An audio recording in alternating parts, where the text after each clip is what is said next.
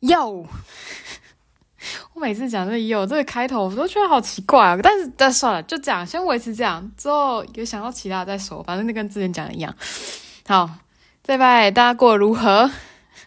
我这一拜遇到了一件让我有点呃觉得厌烦吗？但又很有趣的一件事情。那这个等一下可以来聊一下。那我们现在先讲什么了？呃。嗯，这礼拜做了哪些事情？然后这礼拜，这礼拜这礼拜没干嘛，这礼拜就是在工作，然后花了很多时间在思考人生，就不知道为什么，反正就是早上起来的时候就觉得，嗯，好像要思考人生，所以我就开始思考人生，就就对，蛮没有，蛮没有目的的一个思考，但我不知道为什么，我的我的脑袋有的时候就是会很自主性的在。做思考这个动作，我会觉得，啊，好吧，我反正我也管不了我的大脑，我就让他去吧。对，所以我这礼拜花了很多时间，就是工作之余，我花了很多时间在在思考人生。嗯，反正就这样啦，就是的心情来说呢，稍微有一点点 down，但是还可以啦，还可以接受，就是我我还承受得住这样的，对。只是我真的还是不知道为什么我早上起来，这几天早上起来都会想要，就是不自觉就是去思考人生这样，反正就这样。Anyway，哦对，然后这礼拜呃前两天我就有那个拍摄，就是之前有讲到我们的一个企划嘛，然后是舞蹈影像。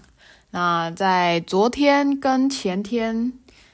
都在那个摄影片场，然后完成摄影，这样完成录影，对。然后接下来那个阶段呢，就是会做剪辑的部分。其实我自己蛮期待，就是看之后的成果会是怎么样。不知道，因为哦，对，是我要剪，我不知道我会剪出什么样子的成果。就是我自己蛮期待，但是我又很紧张。就是很怕剪坏，然后很怕对不起我的朋友们，呃，不朋友啦，啊，对啦，是朋友啦，就同事啊，那也是朋友，对，啊、对，就这样，就这礼拜。啊，好呢，那我就来讲一下我这礼拜遇到一个，我觉得很有点烦，然后但是又很有趣、很有趣的一件事情，就是呢，我接到诈骗集团的电话，我没有被骗啊，先声明我没有被骗，就是，嗯。我看到通常那样子数字开头或结尾的电话，我就大概知道，OK，他就是诈骗，十之八九就是诈骗。哦，但是我还是接了啊。反正这通电话呢是在我结束工作回到家，然后我那时候在看那个影片，就是一些 YouTube 影片，然后就放松一下。然后呢，就手机响了嘛，然后第一通响，我其实没有接。我想说这个号码我不认识，我就不接，然后就没有，我就没接，我就让他想完。然后第二通电话大概过了一两分钟吧，反正没有过很久的时间，他就又在打来。然后这两通电话的那个电话号码很相像，但就后面不太一样。然后我就想说，OK，反正应该是诈骗，我就接起来。然后我一开始接起来的时候呢，对方稍微停了一下，然后用中文，对，用中文。呃，问我说我是不是谁谁谁这样，然后我就说怎么了吗？然后他就说，呃，要请问您是不是谁谁谁？然后我就说，哦、你就继续说。然后他就说，他就开始讲说什么我在呃福建不知道哪个地方，我忘记了，他好像也没有讲得很清楚。然后他就看，他就说我在福建的某一个地方，然后办了一张，就是办了一个电话号，然后这个电话号呢，就是在散播一些，呃，应该算是假讯息吧，对，反正这个电话号码就在散播一些假讯息，然后，嗯，他们想要知道是不是我本人在做这件事情，然后我就说我没有办这个电话号码，然后他就说，那你有没有？呃，就是委托给你的家人朋友，然后我就说我没有，然后呵呵 其实我不是说我没有，我是说我我没有家人跟朋友，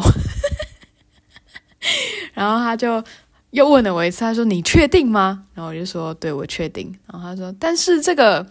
呃号码显示是，就是他的资料显示是我在六月二十七号，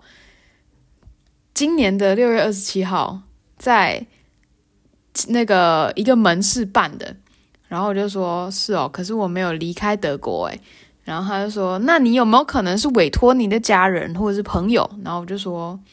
我就没有家人跟朋友啊。”然后，然后他就说：“好，那但是这件事情呢，反正他就是一个呃中大陆大陆人的口音啦。然后就是跟我讲说这件事情非常的严重，这样子的有违反了什么什么，好像是讲什么犯法吧。然后他就一直跟我讲说，就是要我回国说明，要到案说明这样。”然后我就说，呃，可是我没有做啊。然后他就说，哦，那黄小姐，那那想要问你，你你是不是觉得，呃，呃，有有人盗取你的个人资讯？然后我就说，啊，他不是说盗取个人资讯，就是他的他的意思有点像是说，就是我把有人拿了我的资讯，个人资讯，然后去做这些事情。然后我就说。嗯，有没有另外一种可能是你在没有我同意之下使用了我的个人资讯，然后打了这通电话给我，然后他就说，呃，我再跟你再跟你澄清一下，就是说呢。呃，第一个是你委托给你的亲朋好友，让他们去做这件事情；再来是你把你的个人资讯卖给别人，让别人来做这件事情。然后我就这样，哦，都没有啊。可是我刚才跟你讲啊，我我现在怀疑就是是你那个盗用了我的个人资讯，然后就是我可能会想要录音这样子。然后他就他就有点在。打太极，他就打掉，他就这样，他就说，啊、反正反正就是要我，就是到，就希望我可以做一点，做个说明，这样这件事情很严重。然后就说，哦，我我就没有做啊，我为什么要去说明这件事情？我要说明什么？然后他就说，总之你就是要说明，你你就算你就算没有做这件事情，你也要告诉那个这边的公安说，就是你没有做这件事情。那我现在把你，呃。转给他们说什么？转给当地的那个公安吧，好像他好像是这样说。然后我就说：“哦，可是我没空，我要出门，我没空。”然后他就说：“啊，这样啊，这很严重哎，你就是你确定你不要说明一下嘛？”然后我就说：“哦，没空啊，我真的没空，我就是要我马上要出门了，我要我要走了，我要挂电话了。”这样，然后他就他就想要把我拉住，然后他就继续跟我讲说这件事情有多严重，就是我我犯法了这样。然后我就说好啊，那我再跟你说一次，就是我现在认为呢，你有窃取我的个人资讯的嫌疑。那我从现在开始呢，我要进行录音这个动作，你可以吗？就是就是你知道，就是嗯。因为有人有人觉得就是呃不，反正就是那样啦，就对，就是我就跟他讲说我要录音，然后对方就跟我说，好，那你可以挂了。他就这样跟我讲，然后我就说哦，好好，拜拜。但我挂掉电话之后，我笑到不行，就是怎么会有一个诈骗集团的人？我本来还想说。好好的跟他聊一下，就是知道讲一点干话。我平常没什么机会可以讲那么多中文，对不对？我想说跟他稍微聊个天好了。我是我甚至本来还想说，干脆跟他聊两岸的议题好了，看他的想法是什么。但没办法，我就对他听到我说要录音，他就吓到，他就把电话挂了。这样，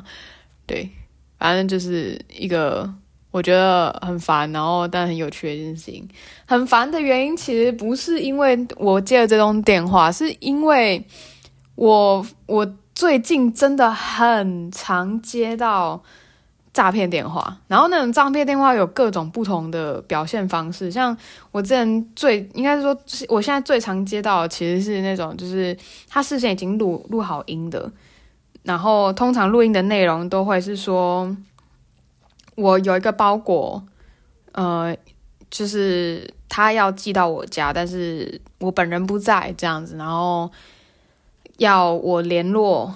什么，反正联络他们的客服这样。然后这个都是事先录好的一个语音，然后他们在打电话过程中，就是假设我接起来了，或者是就直接转进语音信箱的话，他们就直接跳成这个录音档。然后我已经遇到好几次，因为没有接到电话的话，他们就会直接转到语音嘛，所以我都会有那个语音的通知，然后我就会进去听，然后听进去，通常都是那种就是他基本上就是。呃，德文、英文跟中文，然后我就会，我一开始还想说，哎，奇怪，我是不是有就是买了什么东西，或者是谁寄给我什么东西，我不知道。然后我才我挂了电话之后，听完那个那个语音留言，然后我去查一下，我发现哎，我没有。然后我再又在，我就想到哦，是不是有可能是诈呃诈骗？所以我就上网查一下关于诈骗这个有没有这个手法，然后确实是有的，所以我就呃。知道有这个诈骗手法，所以我后来接到的，我看到的那个语音，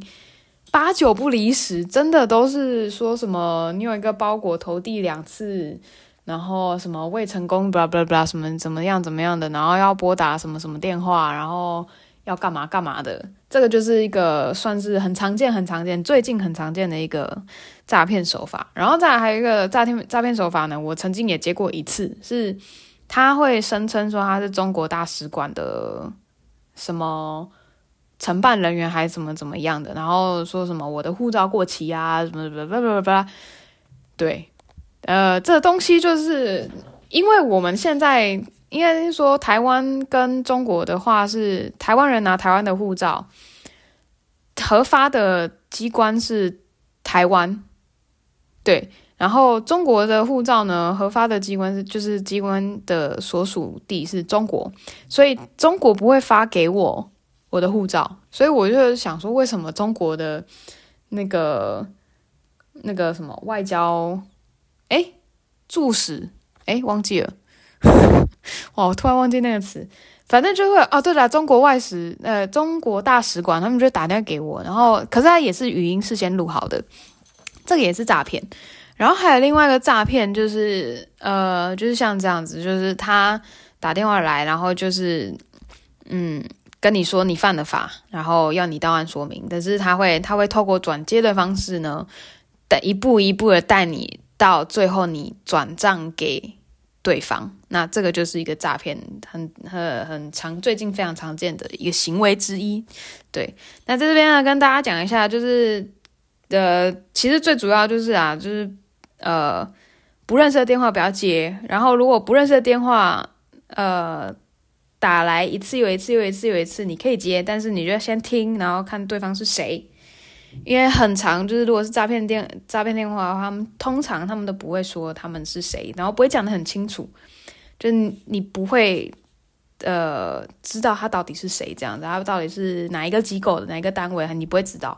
就是如果你真的一直接到这样同样的电话，同个电话号码，然后打来好几次，你可以接，但是你就要知道他是谁。然后你你先听，你先不要跟别人做确认，就是任何跟你个人信息相关的确认，先不要跟他做任何确认，你先知道他是谁。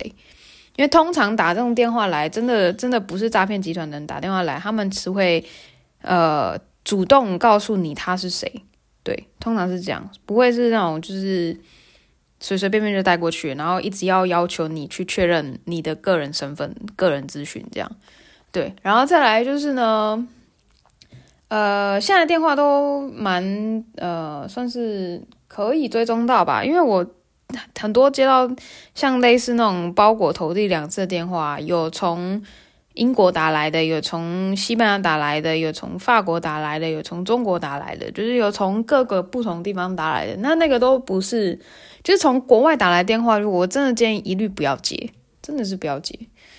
就不要浪费时间。除非你今天是真的很想要跟找一个陌生人这样好好聊聊天，讲讲干话，我觉得 OK 啦。如果你要做这件事情的话，可以，但是就是要知道不要泄露自己的资讯，然后不要让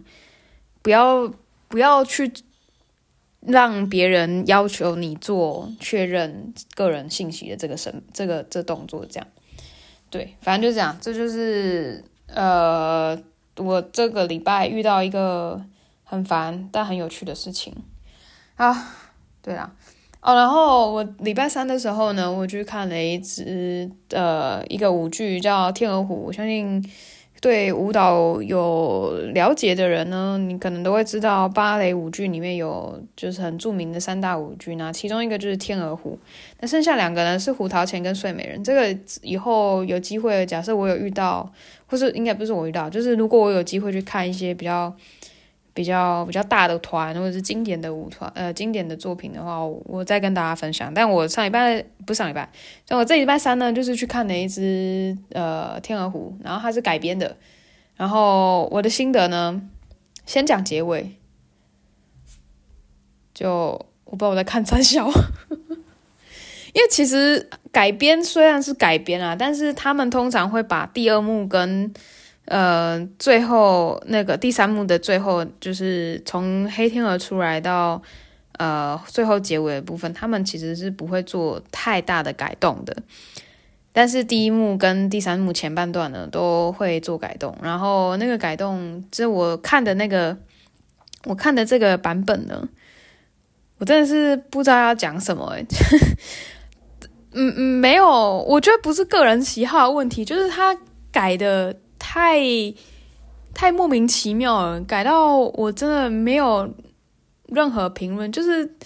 有一点槽点太多，你不知道从何讲起的那种感觉。但我必须要讲，就是舞者的条件、能力什么身体能力都很强，就是该做到那个 fouetté 就所谓的编转啊，那个什么都有都有做到。然后双人我也觉得也是非常算是非常到位的，但就是一些其他的地方，像比如说。舞台设计啊，然后服装啊，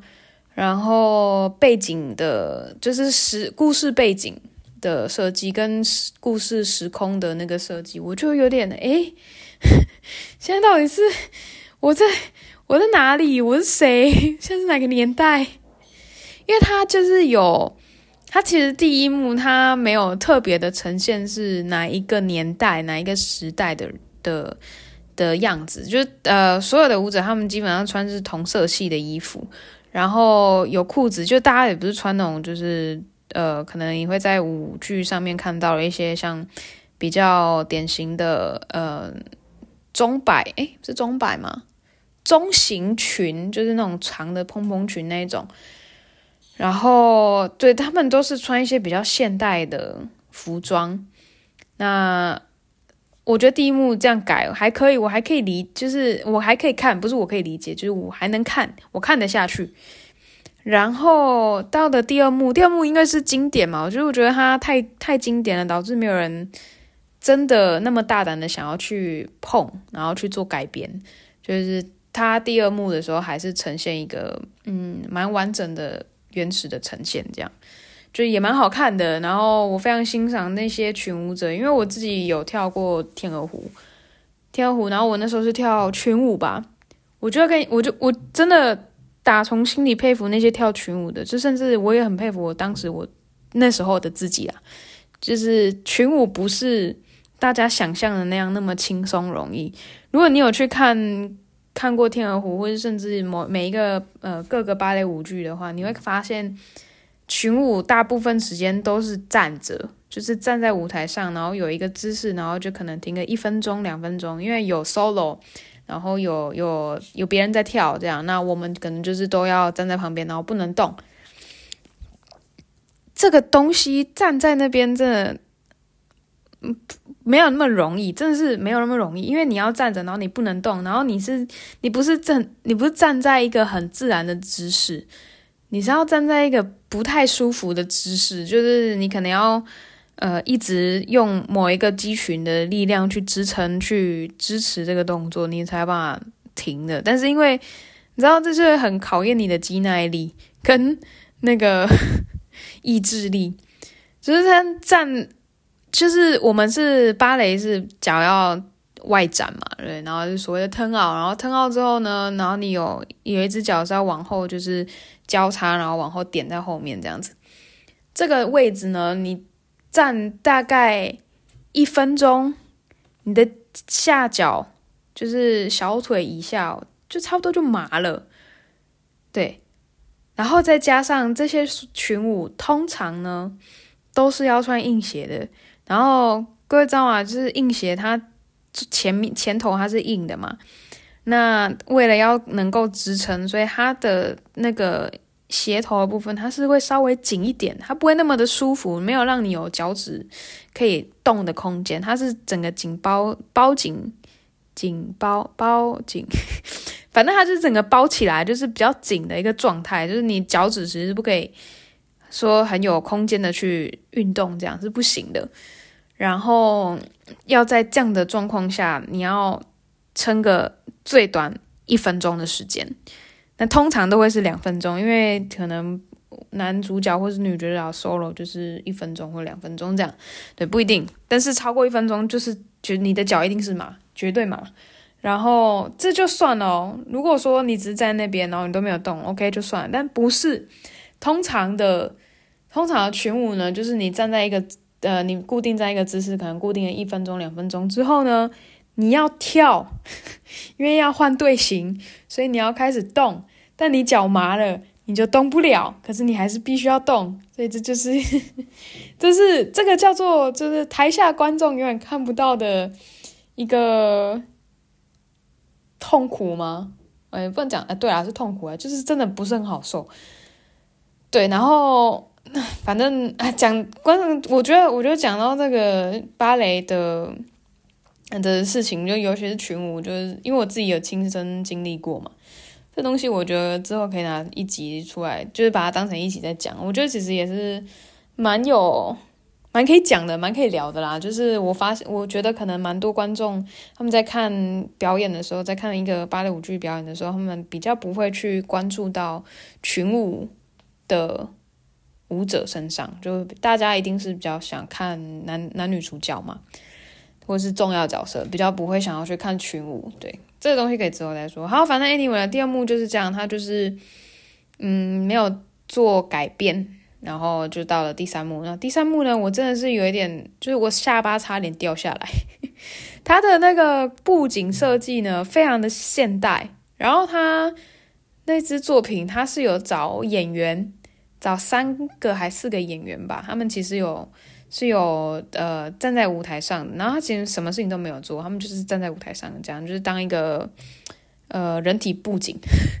这是人体布景。然后他们的穿着呢，大家的穿着都是比较现代化的，就是很像嗯，尤其是那四个演员，他们就真的是像是你在海边，你去度假，然后你在海边会会有的穿着这样。我当时就想说，哇塞，好好特别哦！就是我现在有点期待第三幕会是怎么样。结果那个王子一出来，他是穿着那种很经典的芭蕾男生男舞者的芭蕾表演服 出场，然后我就我整个我整个就是惊讶到，我不知道我在看什么，我真的不知道我在看什么，就是怎么会有人穿得很像就是在度假的衣服，然后跟一个。呃，非常正经八百的那个芭蕾的男舞者的服饰，这样，然后就是两个是同时出现在舞台上的，然后又加上那个加上那个舞台设计，那个舞台布景也非常的现代，所以我就会觉得哇，这个男主角，嗯，你是走错棚了，就后来也没有，因为后来最后那个天鹅。就是最后第三幕的下半下半段，他其实又是回到天鹅湖的旁边嘛，所以他们又有一段故事这样。对，所以我我虽然不懂，但是我可以理解他为什么这么做。对，然后嗯，第三幕的话就是呃有一些性格舞蹈，也就是所谓的各国的舞蹈这样，然后每个舞蹈都有各，就每每一段音乐都有各自的呃。国情呈现，这样可以说可以这样说吗？对，反正就有西班牙，然后什么匈牙利啊，巴拉巴拉之类的。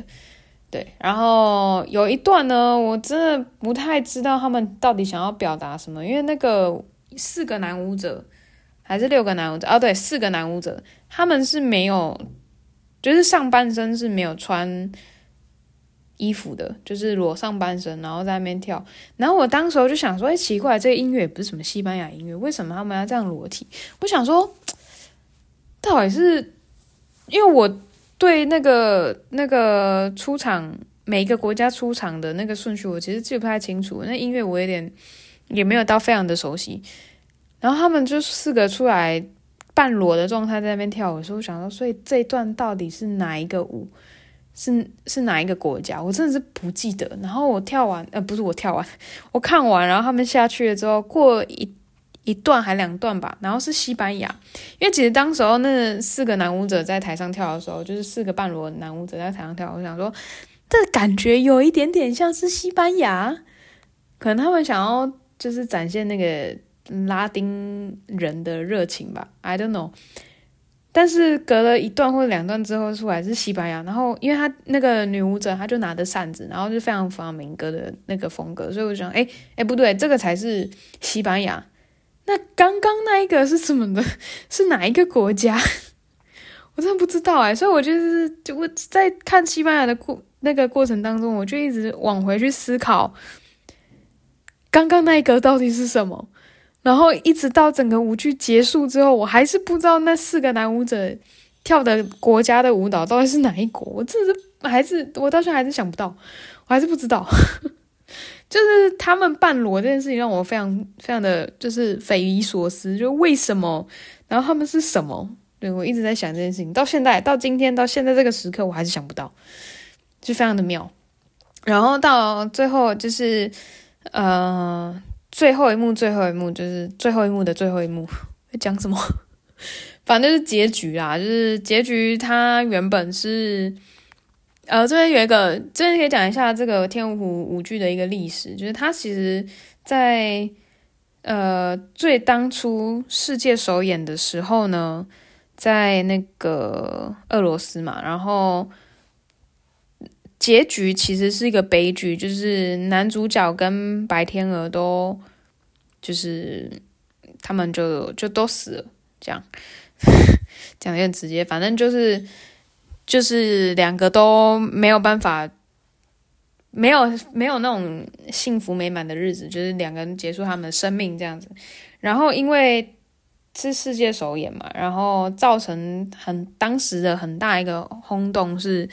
因为当时大家都希望看到完美的结局，当时的那个社会也是蛮算是蛮混乱的一个时代，那大家会偏看去剧院的时候会偏向看呃完美的结局，或甚至是看喜剧这样子。那那时候《天鹅湖》刚首演完，然后它是结局是悲剧嘛，就让观众很。就很大一部分的观众没有办法接受，然后后来延延伸到就是非常多人希望他们改掉最后的结局，他们希望结局是美好的，所以又有另外一个首演，就是一个美好结局的首演。对，那这个渐渐的这样时间下来，因为《天鹅湖》是一直不断被重演的一个舞剧嘛，所以他才。经典，它就是又又让这个舞剧更加经典的一个原因之一。所以其实在，呃结局的呈现呢，它相对的对编舞者来说会是一个呃怎么讲？有点就是你可以选择要怎么样去结束这个故事，这是这是你可以选择的，就不一定是说一定要要是完美的结局，是不能是。嗯，也没有说一定要悲剧或者喜剧这样，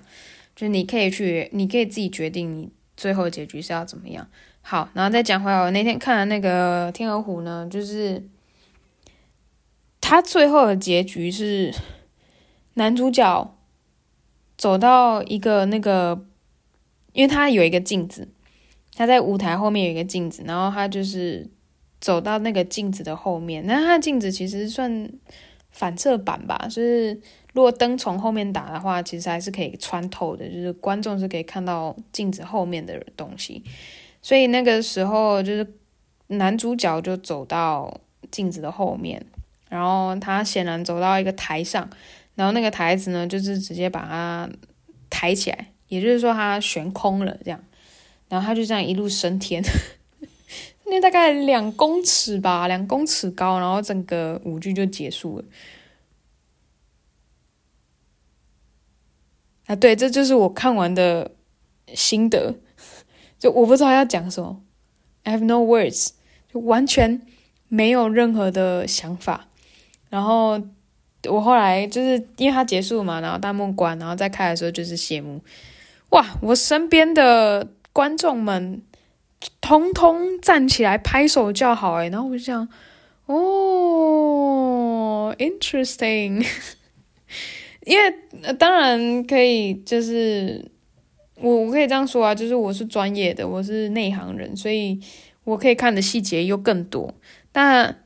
在我身边的、我周围的那些观众，我相信他们多少对舞蹈有了，对芭蕾舞有了解，但我相信没有像没有办法像我了解那么多。然后对，然后哈，当他们这样大家都站起来拍手叫好的时候，我就我就开始在想，啊！那我为什么要这么努力去想？就当我在做作品的时候，为什么要这么努力去想这个？呃，每一个每一个细节要怎么去处理？然后，嗯，这个整个故事的走向或者剧情的走向，就是整个舞作的呃起承转合要怎么样去处理到最完美？也不是最完美啊，最接近我想要。讲话，呃，我想要表达的那个方式，所以我一直在做这方面的努力，努力。Oh my god，这方面的努力。但是，嗯，对我来说，很显然，这个舞剧它就没有做到我想象中的那个样子。但观众还是站起来拍手叫好，我就有一点，你们这些人哦，没有了，反正对对啊，就是。观众全不一样嘛，我也没有办法说什么，我也不能一就是因此站起来跟大家讲说，哦，no no no no，this is not good and that's not good，这样我也不能，我不能做这件事情啊，我也不会做这件事情。那我当然也不希望有人，呃，在谢幕的时候做这件事情，是因为其实谢幕是，嗯，呃，我觉得谢幕有一点像，怎么讲，像是观众答谢。台上的表演者做出这个节目，这样，然后表呃，然后也向工作人员，也向所有的这个作品的相关相关人员表达一个谢意，这样。但是呃，现在有一点偏向是很自私，就变得比较自私化了，就是大家只要看了一个表演，然后。呃，表演结束，大家就会不约而同的站起来拍手叫好，这样，然后我就觉得，嗯，Is it necessary? Like, can we be more honest? I don't know. 我现在有在，我我其实一直有一段时间的啦，我有在想说，就是假设我今天我我做一个表演，然后我在首演的时候呢，我就会事先在观众进场的时候，我就发给呃每一个观众。嗯，可能这样讲好了，可能不知道一个红色的卡片跟一个呃黄色的卡片吗？或者蓝色的卡片，反正就两个不同颜色的卡片。那呃，当他们看完表演呢，在谢幕的时候呢，他们就可以丢某一个颜色的卡片，然后。喜欢的话，假设喜欢的话就是红色，然后没有那么喜欢的话，可能就是蓝色或者黄色啊。蓝色好，就蓝色这样子，那他们就去丢啊，反正丢了，大家也不知道是是谁嘛。最后我也不知道会是，我也不会知道是是谁。那不，我也不会知，我妈呀，我也不会知道是谁丢的。但是这个的回馈就会变得非常的直接，我就知道哦，OK，所以我这群观众他们的口味是，嗯，跟我有多少的符合，这样这样。然后甚至在谢幕的时候，我还想说，到时候我做我自己的作品的时候，我想要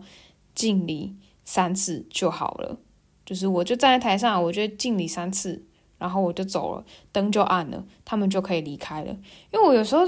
我看我看常常看的一些表演，就是谢幕很长，然后我会觉得，因为我毕竟我自己也是表演者嘛，其实有的时候我并没有那么的。想要一直站在舞台上接受大家的掌声，有一点是，呃，呃，我不知道诶，就是我觉得我通常觉得谢幕两次，最多三次，就是表演者进出进出进出三次，这是极限。但是这个好像变成一个不成文的规定，就是好像每一个表演都要谢幕三次，但其实是不一定的，没没没有必要，不需要，你可以两次就结束。所以我那我我是我就在想说，那我到时候演出的时候，我就是要站，我直接站在台上，我敬礼三次，然后敬礼完之后，然后我就会 cue 我的灯光师，然后我就就是就是暗示意识他要把灯按掉，这样，所以我就离开，然后灯就暗了，然后场灯就开了，这样，那观众就可以离开。不然我真是觉得这个有一点，it kills the vibe a little bit。真的，我不知道为什么哎、就是就不需要谢幕谢这么久，真的，真的不需要谢幕谢这么久，不晓得哎、各位的看法吗？看法吗？不知道各位的看法是怎么样？就是你们会觉得谢幕一定要谢三次才是对的吗？还是也不是对啦，就是觉得你要一定要谢到三次，你才会觉得哦够了，这或者是才才觉得有表达到你的谢意，或者是。你也跟我想的一样，是其实谢幕不需要谢这么久，你拍手不用拍那么久，就可能表演者出来敬个一两次礼，然后就可以结束了。这样不知道看你们，如果想要跟我分享的话，可以跟我说，就是在在底下留言哦。嗯，对啊，好，那今天就是大概这样子。我的声音已经要哑掉了，因为我现在觉得。我好像快要感冒了。其实我这礼拜都一直觉得我好像快感冒，我每天都觉得我好像快感冒了，但是我一直都没有感冒。可是我会流鼻涕，就就是有鼻涕啊，然后会要醒这样，然后早上起来可能也是因为空气变干了，因为这边德国现在蛮冷的，那就是。呃，湿度没有那么高，然后就是空气很干，这样我可能我早上起来会咳嗽，然后喝完水就好一点，可是我会开始流鼻涕，所以我就一直觉得我好像要感冒，可是好像又没有感冒。对，反正呢，我现在就是讲话有点沙哑沙哑的感觉，然后我觉得我今天喉咙用够了，所以今天就先这样了。那希望大家接下来的一个礼拜可以事事顺心，事事顺利。那我们下礼拜见，拜拜。